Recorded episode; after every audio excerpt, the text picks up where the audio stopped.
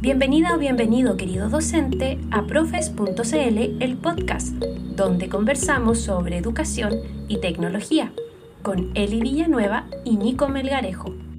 ¿Cómo estás, Nicolás? Bien, bien, ¿y tú, Eli? Yo estoy un poco cansado realmente, ha sido una semana muy, muy potente porque hemos iniciado eh, un proyecto muy grande y que parece que no lo habíamos visualizado que era tan, tan grande, pero muy bonito también.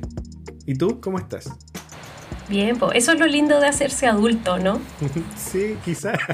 Sí, o sea, te, haces cargo, eh, pero, pero muy bonito porque estamos ayudando a personas de, de muchas partes de Chile a terminar sus estudios de educación secundaria. Eh, tanto adultos como menores de edad. Y, es un mundo nuevo. Yo estaba en el mundo de la PSU y toda la gente como con ganas de aprender o no sé.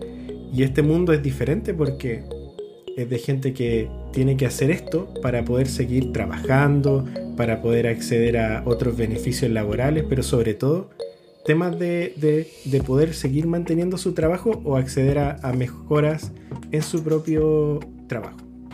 Qué bueno, la educación dignifica, me encanta el proyecto y espero que todos los las trasbambalinas o los tropezones iniciales se vayan depurando para que fluya y sea un proyecto lo más bacán posible.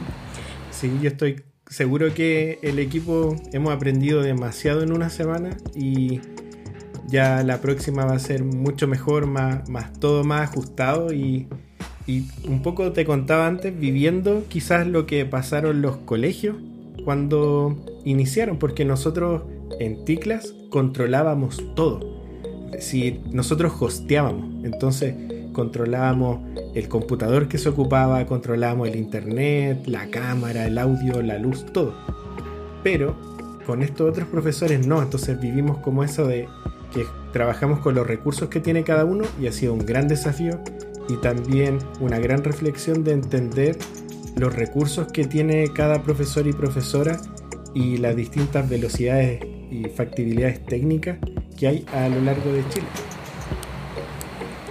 Sí, pues yo le contaba a Nico en, el, en la previa al programa que descubrí que en los consejos generales, en mi, en mi caso, estamos todos con las cámaras prendidas y se me llena el mosaico, porque a todo esto, esa extensión que te dejaba tener hasta 100 personas en la videollamada así mirándolos, ya no funciona.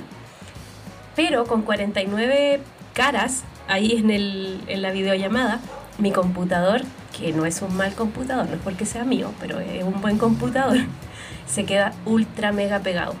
Y descubrí que si pongo la configuración en el Meet como barra lateral, se queda menos pegado, porque mi computador en el fondo ya no tiene que procesar cada video, sino que procesa los que aparecen ahí en la pantalla, que es el que habla, la persona que está hablando, que lleva como el relato sale más grande y si alguien interviene eso cambia automáticamente y ves como a, a seis personas por el lado.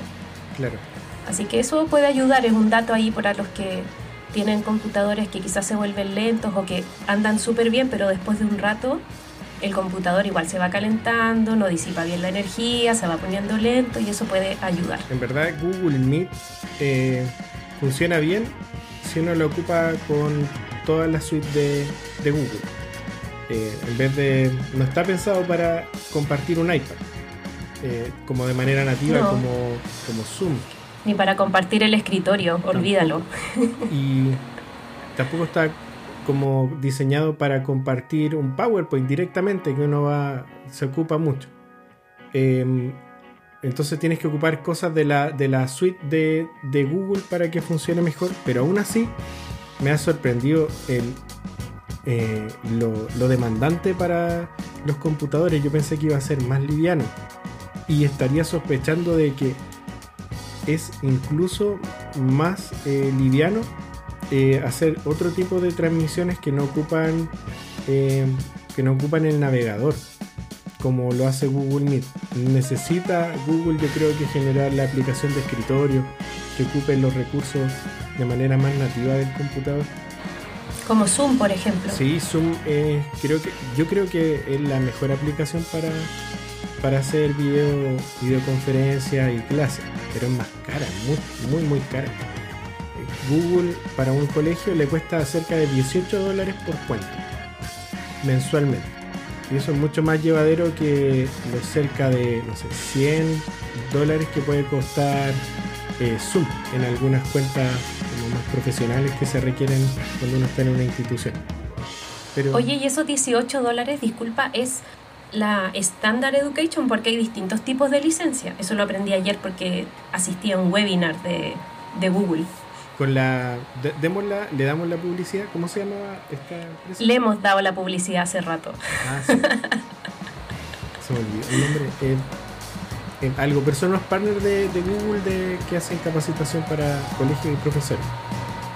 Em, lo, busco mientras mientras ves, pues. eh, mientras hablas. Existen muchas cuentas, tipos de, de, suscripciones en Google desde la básica, gratuita, eh, hay otra que es Google, creo que le llaman Google One ahora, que es una cuenta, cuando la básica que cuesta como 1400 pesos, que es cuando se te acaba el espacio de tu, de tu correo electrónico y te dan más acceso, simplemente eso.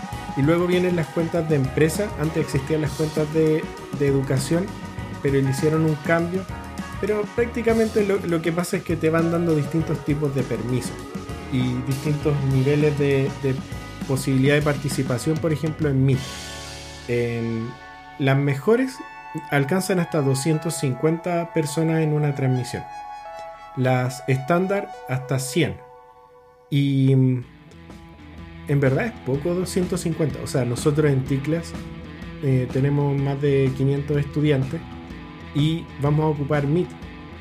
Eh, sabemos que la mitad de los estudiantes participa en las clases en vivo. Entonces vamos a estar ocupando el máximo de Meet para, para eso se nos hace corto y hemos preguntado si nos pueden ampliar y no existe. No existe Google con más de 250.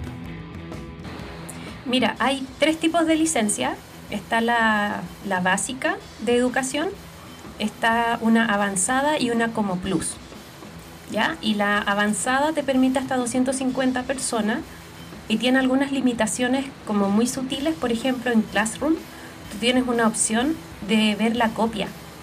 Entonces si tú activas esa opción y estás haciendo un trabajo, por ejemplo, con presentaciones o con documentos de Google, detecta si hay copia textual de Internet, lo hace por ti.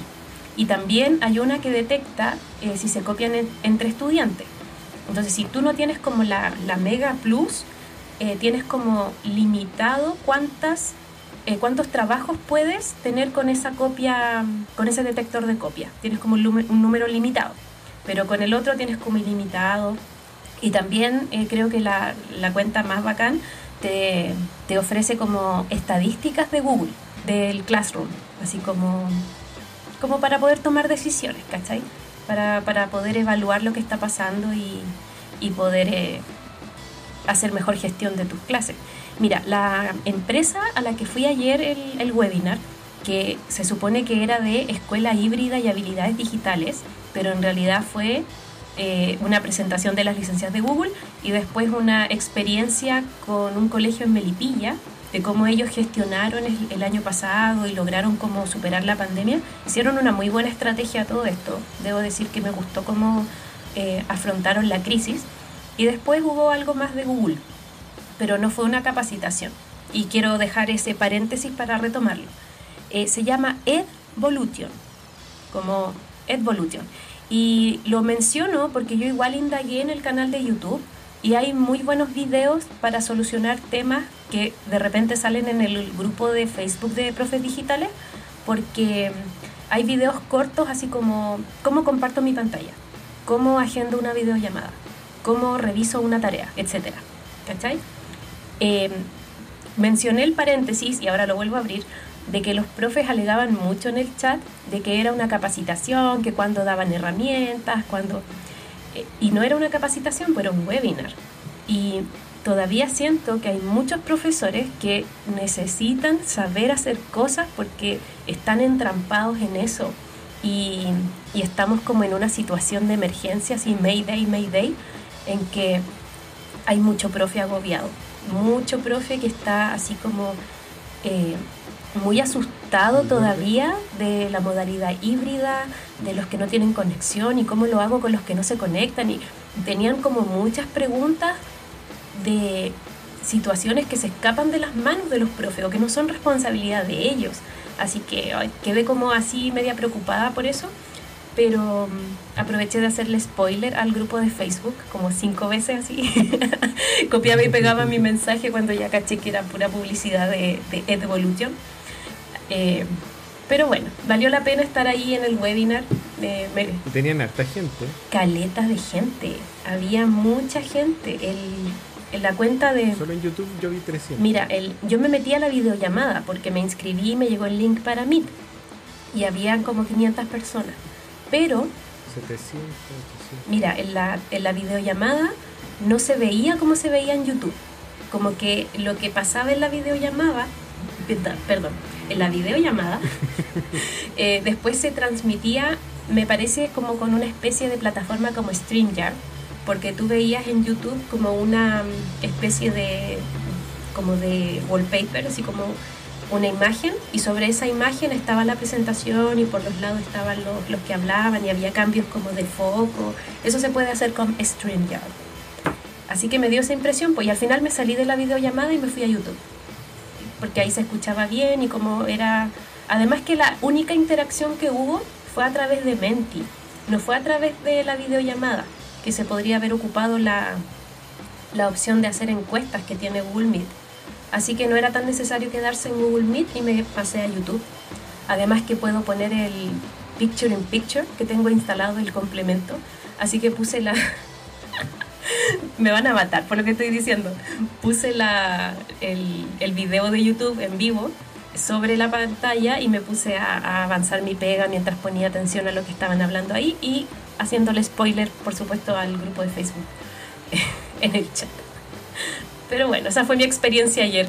Lo que, lo que dices de, de las necesidades de resolver problemas específicos fue por también lo, el último post que planteé fue por las mismas problemas que estaban teniendo los profes con los que estoy trabajando, que estamos ocupando mí. Entonces hice el video para ellos y después dije, ya, esto también se lo voy a compartir a los de profes digitales hice la pregunta primero, pero no como pregunta, sino para ver cuántas, de cuántas maneras eh, se podía eh, hacer, resolver ese problema. Y fue genial porque se se notó que todos tenían una manera diferente de, resolverlo.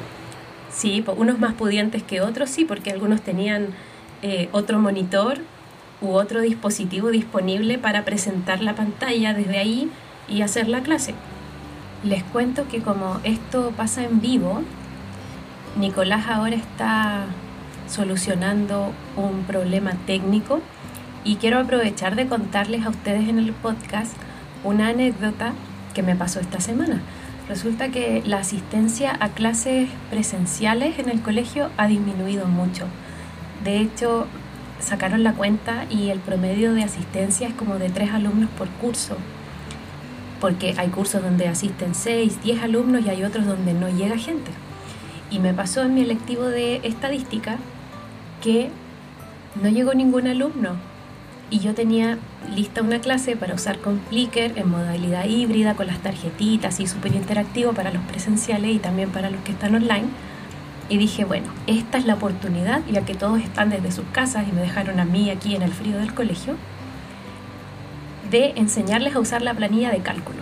Entonces cambié ahí en el Classroom, que también me ha resultado mucho esta semana, el poder tener las clases ya guardadas y programadas con número para no perderme y que esté todo así súper ordenadito, porque el año pasado mi classroom era un caos. Y invertí una sesión que tenía programada y decidí enseñarles a usar la planilla de cálculo que era la clase siguiente. Y resultó súper bien, porque uso la planilla de Google. Entonces, cuando genero la tarea, le coloco crear una copia para cada estudiante y así yo puedo ir viendo cómo van modificando cada uno su propia copia y aprendieron a, a filtrar datos, a generar tablas y terminamos como con un gráfico así bien eh, rudimentario, pero ya lo vamos a continuar la próxima semana que ya nos confirmaron que los días martes, por ejemplo, son solo clases online. Así que le quiero sacar provecho a eso de que los estudiantes estén solamente desde sus casas y con sus computadoras todos por igual para poder eh, enseñarles herramientas digitales que en un futuro podrían eh, ser de gran ayuda para lo que se dediquen, no necesariamente si van a tener cursos de estadística o no. Qué buena, qué buena. Oye, y ¿sabes que siempre me, cuando pregunto qué curso quieren que hagamos online? Y siempre una de las primeras respuestas es Excel, que quieren aprender a ocupar Excel. El que le pregunte. Es que es muy útil. Hay un complemento que se llama Jet Another Mail que te permite, por ejemplo, en la primera columna tú pones los correos que quieres mandar. En la siguiente columna lo que yo hago es poner estimada o estimado. Y después en la siguiente columna pongo el nombre, el apellido y así. Entonces tú haces un borrador en el correo y colocas entre mm, corchetes así como mayor y menor, no sé cuál será el nombre de esos símbolos, pones el, el nombre que le pusiste a la columna. Por ejemplo, estimado. Corchete, corchete, nombre, corchete, corchete, apellido y redactas el correo y donde vas a poner la información personalizada vuelves a hacer la misma técnica. Entonces con este complemento tú lo echas a andar y se mandan los correos a cada persona personalizadamente. Por ejemplo, mis estudiantes de la jefatura el año pasado necesitaban saber sus promedios a la fecha. Entonces yo descargaba la planilla del Syscall, copiaba la información en mi planilla de Google para usarla con el complemento y a cada estudiante le llegaba el resumen. Entonces yo ponía eh, las notas de matemáticas, de lenguaje, etcétera, y se iban haciendo automáticamente los informes así por correo. Y eso te ahorra muchísimo tiempo. Buena. Eh, uno lo hacía antes, bueno, sigue la opción que se llama control de correspondencia, que viene en Word. Pero yo nunca supe cómo, yo sé hacer la, técnica del control de correspondencia de juntar un Word con un Excel. Y es lo mismo, poner las variables y después uno las llama en el, en el Word. Pero después no supe cómo se enviaban los correos. Yo lo ocupo para otra cosa. Esa técnica te sirve para crear muchas preguntas. ¿Ah, sí? Sí, pues mira, piénsalo. Tres segundos. Por ejemplo, ponemos la pregunta, ¿cuánto es variable más variable. Y con eso haces correr en el Excel las variables. Por supuesto que hay que ponerle rangos que sean acorde a, los objetivos de aprendizaje, al nivel. Y con eso se construyen muchas preguntas de una pura vez. Qué buena, me diste muchas ideas. Nosotros hicimos lo de la correspondencia para los informes que mencionamos en un capítulo anterior, el de me están estafando. el de informe de desarrollo y personalidad para poder hacerlo también virtualmente y no a mano, porque antes lo hacíamos a mano, el año pasado los hicimos digitales, así que nos salvó la correspondencia Word y Excel. Sí, de hecho esa técnica se llama preguntas equivalentes, porque el objetivo es crear preguntas con el mismo contexto, que es lo típico que los niños o niñas piensan que hace el DEMRE, como, oye, pero si es la misma pregunta con otros números. Ya, eso se llama eh, se llama preguntas equivalentes, porque el objetivo es que sean equivalentes en, lo que van a evaluar, pero con distintos valores. Y uno se puede poner creativa y poner otro tipo de variables, no necesariamente numérico, pero asociado a algo con la planilla de, de Excel. Yo era con mi equipo que, con el que trabajamos en Galileo, éramos expertos en eso. Trabajamos durante mucho tiempo. Galileo ya no existe, pero así se hacían las preguntas. Quizá me voy de demanda ahora. no, pero así se hacía. Revelaste el secreto, el truco del mago. Y ahí se creaban, entonces tenías un contexto y creabas 200 eh, preguntas equivalentes de ese mismo contexto. Eh, y hacíamos de muchas, muchas, muchas cosas. Y es buena técnica. Eh, en un principio es más pega porque el desafío está en el Excel en cómo identificar los casos que no tienen sentido y los sacas de, todos los cálculos y después vas filtrando como, ya, los rangos tanto no los quiero. Incluso si tiráis puros números al azar, después identifican los que dan los números, entre comillas, bonitos. Entonces quitas todos los casos raros y solamente pones los bonitos. Imagínate hacer Oye, suena súper complicado. Sí, imagínate hacer eso como para que los resultados sean fracciones. Entonces era todo un desafío porque cada, cada espacio era como el resultado, pero de manera algebraica lo tenías como resuelto en cada columna de Excel. Entonces era como ya el resultado es menos b partido por 2a. Entonces después ocupaba las variables y tiraba el menos b partido por 2a. Y el distractor 1 va a ser y ahí uno iba construyendo los distractores o las otras, eh, eh, las otras alternativas eh, de manera algebraica también, como encontrando un error y lo escribía así. Así que lo invito, no, no, no, voy a hacer el ejemplo porque ahí sí que me demandan, pero les di como algunas ideas de cómo poder crear preguntas equivalentes. Oye, súper bueno porque, por ejemplo, cuando yo entré a trabajar, donde trabajo actualmente, me encontré ya por primera vez con mis estudiantes súper bien y al tiro vi las mesas. Mm. Eran dobles. Y yo dije, oh, oh, ¿cómo hacemos las pruebas aquí? Y claro, había fila A y fila B. Entonces yo tenía que hacer una prueba y después mezclar las alternativas, mezclar las preguntas, etcétera, para crear otra prueba que no fuera tan copiable, porque imagínate, los alumnos sentados de, eh, de, a dos son, pero así, balas para la copia. Entonces era todo un desafío. Y yo creo que, bueno, si llegamos a volver a la normalidad, tendremos nuevamente las filas, pero igual con esto de los exámenes online o los formularios, por lo menos diferenciarlos por curso para para tener preguntas diferentes. Si no se van pasando el dato, oye, es exactamente el mismo formulario y te van a preguntar esto, esto, esto, no sé sí, están teniendo ese problema grave en las universidades porque las universidades eh, ocupaban las mismas evaluaciones cada año y eh, o las variaban un poco, pero uno, ¿te acuerdas? Uno estudiaba de las pruebas de años anteriores. Sí, pues te conseguíais los controles. Sí, y uno los volvía a resolver porque tenía que tener tu propio desarrollo. Algunos sí, yo me acuerdo de compañeras que eh, se aprendían de memoria los problemas. Como su técnica era aprender de memoria todo, todo, todo, la suerte que le tocaba el ejercicio y con eso salpaba el ramo. Em, y hoy día tienen ese problema, que se comparte muy rápido, hacen grupos de WhatsApp para hacer las pruebas en línea. Y aun cuando existen sistemas que ocupa, por ejemplo, el tecnológico de Monterrey, que te ocupa tu webcam, tú tienes que hacer un panorámico de tu webcam y te bloquea todos los demás eh, del computador y tiene un, es un navegador especialmente bloqueado para poder eh, ocuparlo en una evaluación. Tú abandonas la evaluación cuando tratas de hacer algo que no está permitido. Y, pero no lo tienen, algunos lo tienen, ese sistema es muy caro que estaba pensado inicialmente para, inteligencia, eh, como eh, espionaje, como que tú estás escribiendo en el computador y si alguien se acerca a ti, se bloquea la pantalla, porque puede haber solo una persona viendo la pantalla. Eso se llevó a la escuela, pero aún así hoy día las universidades tienen ese problema y al final la pregunta es qué van a, qué deberían evaluar. Y hacia sí, estaba pensando lo mismo. Hacia dónde tienen, están apuntando es hacia el desarrollo de eh, de proyectos. Habilidades y competencias. Sí, tienen que generar proyectos entre las distintas eh, asignaturas. Estoy pensando en ingeniería, que es donde sé que el caso están trabajando así.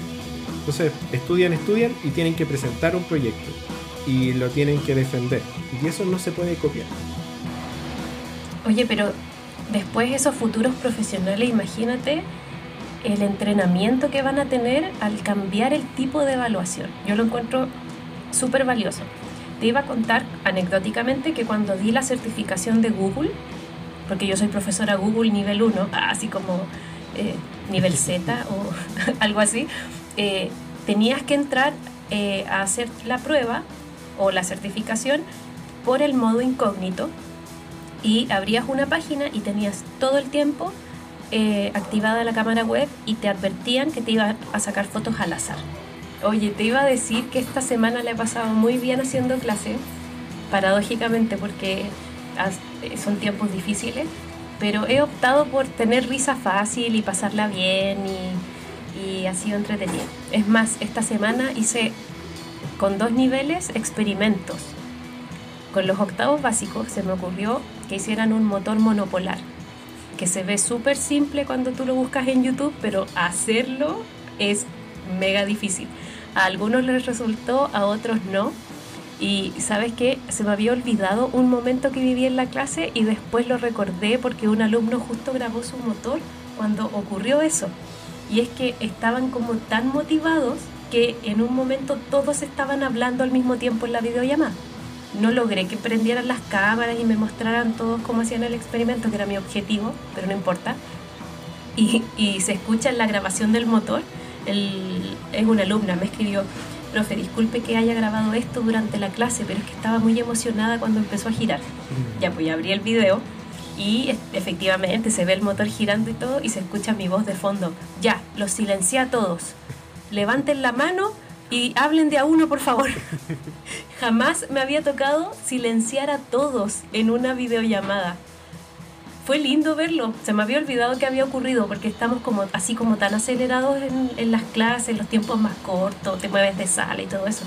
Fue muy entretenido. Y me llegaron varios videos, eh, así que no, estoy contenta. Y después con el segundo medio hicimos guitarras elásticas así le pusimos, súper eh, creativo nuestro, nuestro experimento, con un pote de plástico de comida, le pusimos elásticos y el desafío era eh, ponerle, por ejemplo, el primer elástico era de control, el siguiente elástico de billete, le hacíamos un nudo, le poníamos un lápiz, al siguiente le poníamos dos lápices o dos nudos, cosa que cambiara eh, la nota, cuando tú tocas el elástico suena y con el teléfono ellos tenían que tener instalada previamente una aplicación que se llama Arduino Science Journal y te permite usar los sensores que tiene el teléfono para tomar datos. Entonces el micrófono puede medir intensidad sonora o puede medir frecuencia. Así que medían la frecuencia de las cuerdas. Y ese era el desafío, encontrar si variaba o no con la cantidad de nudos, etcétera y opcionalmente podían subir, además de la tarea, porque esto tiene una guía, no crean que solo los hago jugar, hay un proceso de analizar lo que están haciendo. Eh, era opcional mandar un video con una canción y un alumno hizo una melodía con, las, con los cuatro elásticos, así que mi desafío del fin de semana es yo grabarme haciendo como tengo estos huevitos que suenan como con semilla, haciéndole como el fondo a la canción que me subió el alumno para devolverle el video. Qué Oye, pero qué, qué, buenos resultados de clase, y creo, como para sentirse muy orgullosa de, los estudiantes y, hacer el motor, yo creo que algo que todos deberíamos intentar hacer en algún momento. Si son profe de ciencia, es una muy buena experiencia hacer motor. Además de motivarlos también y sacarlos de la rutina, aprovechando que nos dieron libertad en marzo de hacer unidad cero y tratar de retomar contenidos o conceptos importantes del año pasado. Esta semana con los octavos vamos a ver eh, aislantes térmicos, así que les pedí vasos de plástico o potes, hielo, y vamos a envolver uno con una bufanda, otro con aluminio, y vamos a ver qué hielo se derrite primero mientras hacemos la lluvia de ideas y vamos viendo eh, lo, lo principal de calor y temperatura. Y con los segundos medios quiero que hagan una hilera de filas de dominó y que midan el tiempo que demoran en caer las fichas. Y después, bueno, separando más las fichas o juntándolas más y ya tengo lista la actividad. Construí un formulario para que puedan eh, mandar los datos y después quiero tomar esos datos y graficarlos todos juntos para ver ahí qué, qué ocurre. Qué buena. Así que igual entretenido, pues yo una alumna me decía, profe, yo no tengo dominó. Dije, pero consíguete uno si vives en departamento, siempre está el WhatsApp de los vecinos que te presten dominó por una tarde, no pasa nada. Así que no, ahí están como súper motivados y como, profe, yo tengo uno para la próxima semana. Entonces, y eso me hace muy feliz también, me hace ir con ganas y como ya la vamos a pasar bien, chiquillos. Y ojalá prendan las cámaras. Oye, pero como que se rompe el, en el relato que, que está en un contexto de a distancia, realmente. Eh, yo no había conocido como una experiencia de alguien haciendo haciendo que otros hagan el experimento a distancia. Me, motiva a intentarlo en, en, el contexto en el que estoy trabajando Eh, no sé si resultará, pero eh, es muy interesante lo que planteas porque de verdad en el relato no, no aparece la distancia. Entonces es como mm, que no, no, te estás trabando o los estudiantes o todo lo que está pasando no se está trabando por la distancia. Solo que hay temas de comunicación que son diferentes que tú piensas que no están trabajando y si lo están haciendo o que tú necesitas que estén en silencio y los silencias en, en, eh, en la videollamada, pero realmente había gente emocionada trabajando, entonces... Sí, ha sido súper lindo. muy bueno. Felicitaciones de verdad. Gracias. Mira, una profe me inspiró el año pasado en mi colegio porque ella les pidió hacer un experimento eh, y tenían que tener un huevo porque iban a ver la diferencia entre plasma y no sé qué, la célula. Y se dio cuenta que habían alumnos que no sabían cuál era la yema y cuál era la clara. Así que igual entretenido, pues verlos quebrar el huevo ahí en la cámara y todo eso. Así que dije, ya, me voy a aventurar. No sé si estará grabado. En todo caso, no sé si se pueda compartir, pero, pero fue una buena experiencia. Ya habían algunos que la mamá los retaba ahí en vivo. Pero ¿cómo no me avisas que necesitas un huevo? No sé qué. Y los compañeros así como, tía, no se enoje si la profe avisó la semana pasada. Eso también siempre ocurre. Qué bueno. No digo como un insumo incluso personal para después ver en el futuro. Eh, me imagino que va a ser muy interesante ver cómo, cómo uno resuelve desafíos actuales, eh, verlos después, porque uno no se da cuenta de cómo es el crecimiento que va teniendo. A mí me ha pasado que eh, uno hace cosas y después mira para atrás y dice, oye, de verdad era bien difícil lo que habíamos hecho. No sé, a veces veo como con la Vero que éramos estudiantes y nos lanzamos a hacer el libro. Y, ahora lo miro y era hasta pega. O sea, hicimos todos los dibujos con mouse. Y están bonitos. Y lo hicimos con a puro mouse. Todos los dibujos con XFIG. ¿Te acuerdas de ese programa? Sí, pues también con XFIG para hacer eh, imágenes en PNG o vectoriales. No me acuerdo si, pues, pero era el XFIG. Nos ocupábamos eso. Así que no, interesante. Yo creo que hay que ver esos videos. Ojalá que existan.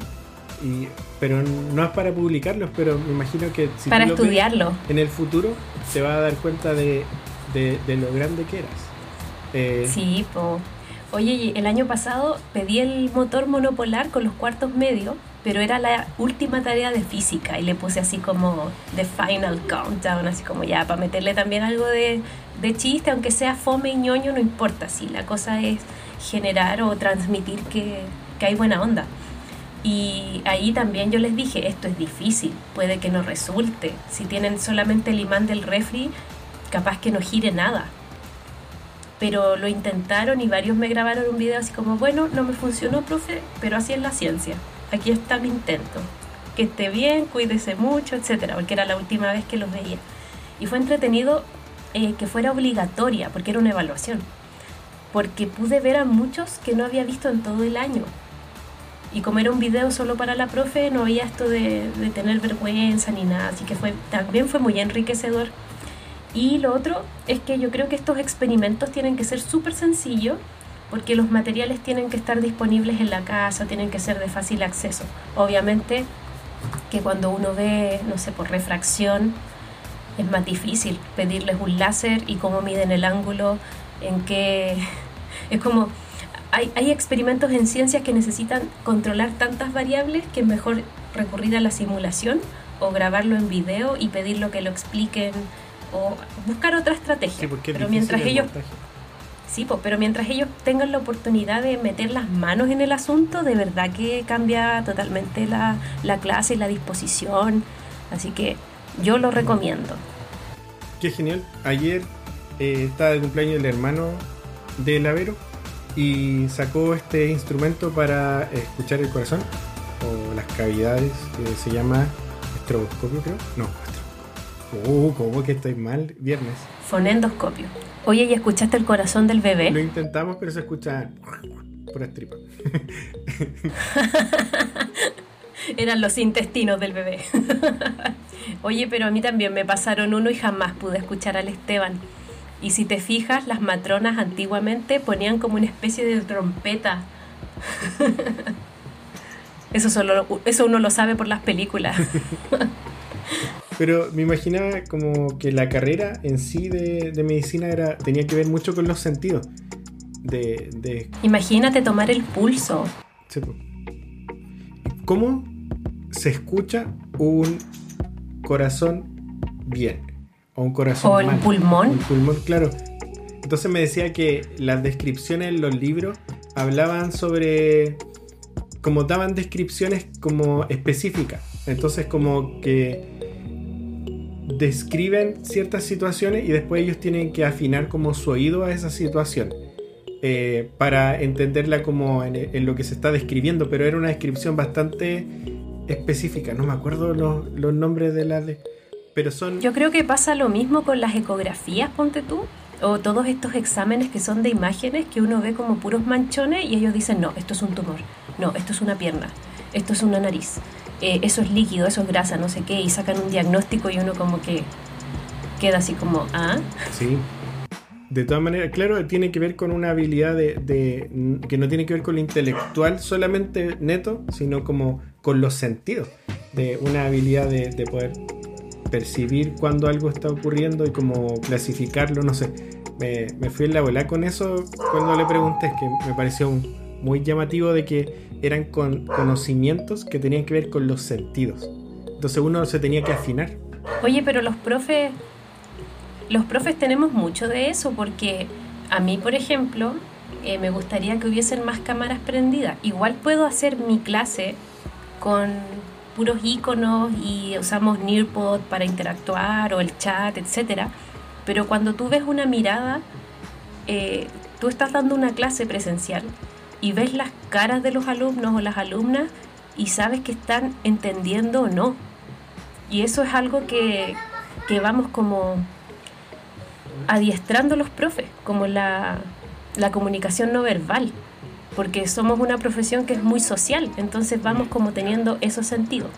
Lo digo para no desmerecernos al lado de los oídos de los médicos o de los de los técnicos en enfermería o lo que sea que, saben ocupar todos estos instrumentos que estamos diciendo. Sí, no, muy, interesante. Hoy yo creo que se plantearon hoy día dos cosas muy interesantes que creo que tienen que ver con, con atreverse, de que tú estás planteando situaciones que uno podría pensar que solo pueden ocurrir en clases presenciales, más allá de, de, tener el control de lo que está ocurriendo. Eh, atreverse, por ejemplo, con los experimentos. Me pareció muy, muy interesante lo, que se planteó. Creo que es como de lo que me llevo de... Hay que atreverse nomás y, y motivar, más allá de la evaluación en sí misma, como vivir una experiencia de, de aprendizaje que implique los sentidos. Y atreverse también a, ser honesto con el curso al que uno se enfrenta y decirles, chiquillos, vamos a intentar esto y vamos a ver cómo resulta. Sí, porque lo que, aparte del experimento del motor, es difícil. Eh, pero es todo un desafío porque uno ve el diagrama y lo mismo que hacer circuito. Uno ve el diagrama de un circuito de corriente continua donde hay una resistencia, una luz y un interruptor y, una, una, fuente, una pila y después hacerlo en el protoboard, yo creo que es otro, un cambio así como, ah, pero ¿cómo es esto? Y creo que ese cambio de, de, de, ver el diagrama a hacerlo uno mismo es lo que dice también la, la neurociencia, ¿no? Como si uno ve el desarrollo de algo, el, desarrollo de un ejercicio de algo, de alguien, hecho por alguien, no es tu resolución. Aun cuando la entiendas, la tienes que hacer tú. En lápiz y papel, por ejemplo, en matemáticas, si no es tu desarrollo, no es, aunque la entiendan, no es tuyo, no está interiorizado. Y creo que con, la física experimental pasa eso, que uno puede entenderla muy bien, pero cuando ya quieres hacer algo, eh, se vive otro proceso. Porque, por ejemplo, yo soy torpe con, las partes, con las cosas como de manualidades. Eh, y entonces me, me plantea un desafío adicional pero sobre todo el protoboard y hacer pasar un diagrama de, a, un protoboard, creo que es, todo una, un proceso. Sí, pues además que ahí te cambias a una cuadrícula y yo siempre se me pierde cuál es en serie y cuál es paralelo y tengo que ver el diagrama para ver dónde están conectados los puntos, ¿no? Sí, todo un tema. Y lo otro que me gustó igual es que algunos alumnos se tomaron tan en serio lo del motor y había uno con la cámara encendida y yo veía cómo se agarraban los pelos así de la cabeza, así como no. Ah". Y al final me mandó el video porque le funcionó el motor. Entonces yo creo que pasar también por esos sentimientos y, yo le decía, pero tranquilo, si esto es una actividad, eh, si te funciona el motor bien, si no, está el video donde se ve cómo funciona y con eso puedes completar la guía para la explicación y todo, pero, pero a veces los materiales que tenemos a disposición no son los más idóneos y no pasa nada, no, yo no voy a evaluar eh, si funciona o no funciona, estamos viviendo la experiencia, etc. Y seguía ahí con sus manos en la cabeza, pobrecito, pero al final lo logró. ¿Y qué fue la, cuál es la otra idea con la que te quedas, Nico? Eh, la, la otra idea creo que tiene que ver con que más que esperar que otros te digan lo que cómo se resuelven las cosas eh, hay que abrir los espacios para que entre todos nos ayuden en, el sentido de en vez de esperar un webinar donde te ayuden plantea la pregunta y ve cómo otros lo resuelven porque no hay una única manera de resolver las cosas a nivel técnico eh, y por eso yo no dije cómo se hace la única manera como típico video de YouTube esta es una manera de resolverlo y, al plantearlo así de manera abierta me, encantó. Creo que tú también hiciste justo también después una publicación en el mismo estilo en Profes Digitales. Era toda una estrategia de marketing, nuestro modelo de negocio. Hacer preguntas y que ellos mismos se respondan. Pero es que hay que levantar la pregunta y hay mucha gente que sabe hacerlo de manera diferente. Porque cada una tiene distintos implementos. Entonces la solución depende de lo que uno tenga. Igual que construir un motor. No, y además que, oye, además que, por ejemplo, una profe respondió a mi pregunta y dijo que ella en vez de preguntar quién no entendió, preguntaba al revés, quién entendió. Y le pedía a ese estudiante que en el fondo parafraseara lo que había entendido. Y me di cuenta que es súper poderosa esa sugerencia. Y, me encanta eso de poder compartir y que los otros te cuenten cómo resuelven eh, sus cosas, te abre los ojos a otros contextos y, te, y logras empatizar quizás con alumnos que están en esa situación y tú no te dabas cuenta. Oye, y tercera idea de la que me quedo con este programa es que Excel es una herramienta súper poderosa y que no hay que menospreciarla, hay que darse el tiempo de, de sacarle partido porque además de hacer gráfica, te puede solucionar también la vida administrativa. Así que buscar B, buscar B, la vida. sí, reemplazar, separar texto en columnas o unir texto, concatenar, es demasiado, demasiado poderoso. Así que también eh, yo creo que se, sería una buena idea. Tenemos pendiente el webinar de Nearpod, que a todo esto Nearpod hizo una mala, mala jugada pero podríamos cambiar el webinar de Nearpod por uno de Excel o de planillas de cálculo. La mala jugada que hizo Nearpod es que ahora las cuentas gratuitas no pueden usar el complemento de presentaciones de Google. eso es habitual. Eh, eso es un golpe bajo. Sí, está asociado a lo anterior, a lo que hablamos en, el video anterior, que todavía no sale. Pero el video no, el podcast, anterior. el podcast, el podcast anterior. Que es el, modelo, de negocios. Que uno tiene que hacer algo que a la gente le guste, tanto que si se lo quitas le duele. Entonces ellos generaron una necesidad y ahora generaron un dolor. Al sacar eso, te genera un dolor y uno tiene que... No, es que voy a comprar. Entonces, Yo no pienso pagar Nearpod. no pienso pagar Nearpod, pero igual lo seguiré usando a la manera, o sea, haciendo las actividades desde la plataforma sin las presentaciones de Google. ¿No será lo mismo?